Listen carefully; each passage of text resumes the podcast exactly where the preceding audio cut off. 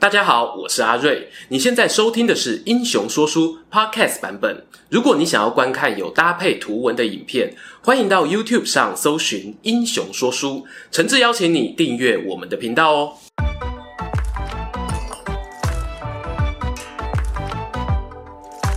Hello，英雄说书的观众朋友，你们好，我是说书人阿瑞，替大家带来精彩的英雄故事。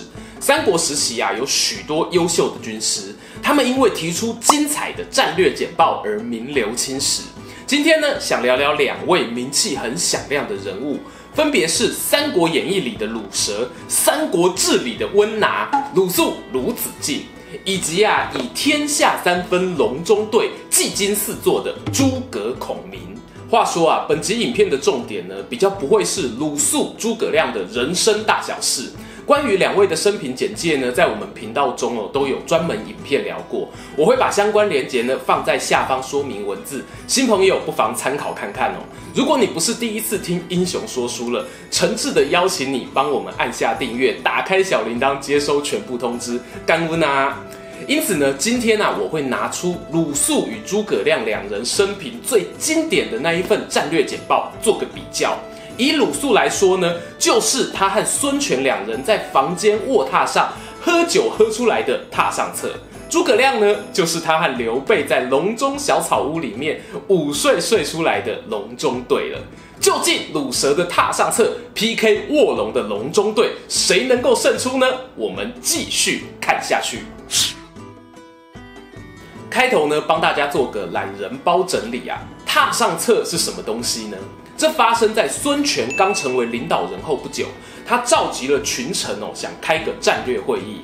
我自己常说啊，孙权呢是个派对王，他喜欢酒宴的程度哦，有时候我都怀疑到底是要开会还是找借口喝酒而已啊。会议上面呢，大家各抒己见，其中鲁肃的意见呢，特别得到孙权赏识。就在会议结束后啊，把他带回自己房间，两个人促膝长谈。孙权表示哦，自己想要成就过去春秋五霸那样的霸业，不知道鲁肃有没有妙计。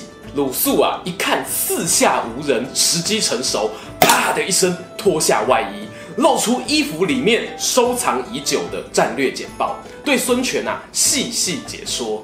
总结起来呢，有三个重点哦。第一。当今天下想要复兴汉室，那是没有希望的。而曹操呢，势力已经稳固，也不可能跟他为敌。第二呢，因为北方啊无从插手，我们顾好自己的江东地盘，等待时机才是良策。前面这两点呢，比较像是战略指导原则。第三点呢，就是战略执行步骤喽。要怎么顾好江东呢？往西边先打黄祖，再打刘表。然后沿着长江呢往上游前进，如果能够前进到益州深处哦，那最好。到了那个时候呢，我们就算称帝图谋天下也不为过了。这个就是所谓的榻上策。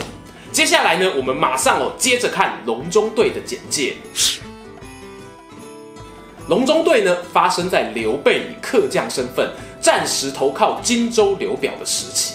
前面提到啊。孙权去找鲁肃，是因为刚接班，权力基础不稳。刘备这时候呢，跑去找诸葛亮，则是因为啊自己活了一把年纪，结果还在寄人篱下，前途茫茫啊，看不到未来，想要求卧龙先生指点迷津。于是呢，他和诸葛亮啊在草庐当中相会了。刘备的起手式呢，就是把左右辞退，连关羽、张飞啊都在门口等待。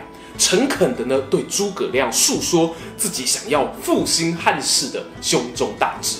诸葛亮啊，一看四下无人，时机成熟，同样啪的一声脱下外衣，露出衣服里面收藏已久的战略简报。哎，是不是觉得似曾相识哦？写脚本很累啊，让我复制贴上一下哈、哦。诸葛亮啊，他同样对刘备细细解说，总结起来呢，也是三个重点。第一。北方的曹操拥有百万雄师，又拥护汉献帝，我们不能与之争锋。第二点呢，东边啊，孙家三代经营江东，牌子老，信用好，建议勇是跟他们当朋友，不要图谋对方的地盘。第三点呢，前面两个方针告诉你，北边不能打，东边不能去，还能往哪里走呢？就剩下西边的巴蜀了。诸葛亮啊，还建议刘备。你现在住的荆州呢，是个不错的地方。刘表的儿子无能啊，可以说是天上掉下来的礼物，不拿白不拿。有了荆州之后呢，再往益州前进，趁机呢把孱弱的刘璋并吞了。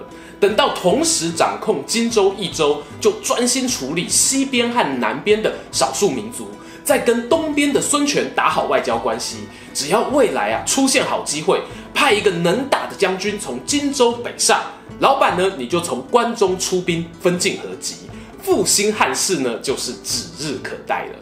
听完鲁肃与诸葛亮两人的简报啊，荧幕前的战略专家们，我们来比较一下当中差异。先说相同的部分吧，我认为呢，主要有两个。第一点，踏上策或隆中对，开宗明义都强调，曹操势力很稳固，千万不要硬打。第二点则是呢，想办法占据南方的地盘，然后等待北方局势出现变化。这看似简单的两点哦，其实呢就拉出了往后三国外交合纵的主旋律。至于呢，鲁肃和诸葛亮提出来的简报中有没有什么不同点呢？我觉得啦，与其说这两人的不同，不如我们直接看看这两位执行战略的结果，会更加的有趣。因为呢，他们后来都面临一个状况，叫做计划赶不上变化。本来说好的等待北方出现变化，结果变化来得太快，曹操大军啊南下荆州，偏偏荆州牧刘表呢正巧过世，儿子刘琮直接举白旗投降。这个局势演变呢，让孙权和刘备阵营哦都是大傻眼啊，因为原本荆州在他们的战略规划来说是不可或缺的一块拼图。但现在呢，却落入曹操手中，偏偏这个时候又不想跟曹操翻脸发生冲突，那该怎么办才好呢？我们先看看鲁肃这边，他以踏上策为基础呢，做了一个大胆的战略调整，那就是暂时放弃对于争夺荆州的想法，和刘备联手对抗曹操。我在鲁肃那支影片里面讲过。鲁肃呢，他调整战略的脚步是非常迅速的。下了决定后呢，自己就亲自担任使者，跑一趟荆州，要跟时间赛跑，在曹操打垮刘备之前呢，抢先建立盟约。而在曹操得知鲁肃啊，最后终于完成孙刘联手的计划后呢，是吓得连笔都掉落在地上。至于诸葛亮呢，他在面对这个变局的态度也是很果断。他愿意亲自出使东吴，和孙权呢亲自面会，确保双方的同盟不会破局。但讲坦白的啦，我们都知道刘备在这紧急时刻呢是弱势方。原本隆中对的计划呢是江东为援，此时哦已经变成快给我向江东求救了。因此呢，这边啊要先说说我对于鲁肃执行踏上策的评价。要知道啊，赤壁之战时呢，东吴方面是拥有较多选项的势力，他们可以跟曹操谈和，当一个附庸国，也可以选择和刘备联手对抗曹操。但如果选择后者呢，要面对的风险无疑是较大的。反观刘备呢，其实哦，他几乎是没得选择，就像走在钢索上的那个男人。而鲁肃，他却在一个己方极度优势。对方没有筹码的谈判桌上啊，选择让利给刘备。赤壁战后呢，甚至也提供了荆州的部分领土，作为刘备东山再起的基地。这个行为呢，我认为是非常大气的。而且从鲁肃年轻的时候啊，就显露出这样的性格。还记得他跟周瑜初次见面的时候，周瑜啊，本来是想要跟他借点军粮花花。鲁肃听了呢，随手一指一个大谷仓啊，就说。那一间仓库的米呀、啊，通通拿去。当然了，你可以说有钱人的想法跟我们不一样哦。但仔细想想，真的不是所有的有钱人呢，都能够有鲁肃这种勇敢投资的判断力啊。听到这里呢，好像鲁肃的格局比较高哈、哦，那就要来看看诸葛亮的处境了。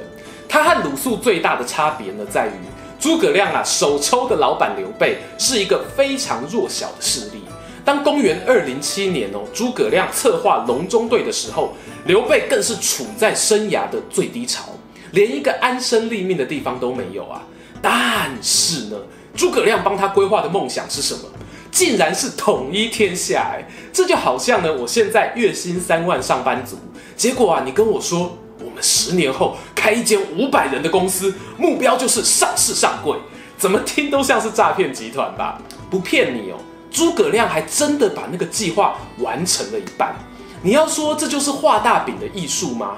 很多人呢会以隆中对最后没有完成而认为这是一个失败的战略计划。但我们如果换个角度想，有没有可能诸葛亮的隆中对当初啊就带有一点激励成分在里面呢？他当然知道打败曹操很难呐、啊，等待北方大乱的时机呢也很渺茫。可是如果刘备抱持着这样的心情努力下去，没有做到一百分呢，也可以有八十分的成绩。以结果论来说呢，刘备集团确实达到了一个难得的历史高度。各位观众朋友，听完这两位风格迥异的三国战略家，你欣赏的是手握筹码、勇敢投资、不会轻忽每个潜力股的鲁肃，还是认真去操作杠杆、亲力亲为执行的诸葛亮呢？欢迎啊，在下方留言分享你的心得。你们的每一个订阅都是对英雄说书团队最大的鼓励。我们下次再见。喜欢今天的故事吗？英雄说书需要你的支持，让好故事被更多人听到。动动手指订阅我们频道，打开小铃铛，选择接收全部消息，这对创作者的帮助非常非常大。如果你还想要给我们更多鼓励，也可以扫描加入会员 QR code，用每个月一杯咖啡的钱赞助我们的内容创作。这里是英雄说书，我们下次再见，拜拜。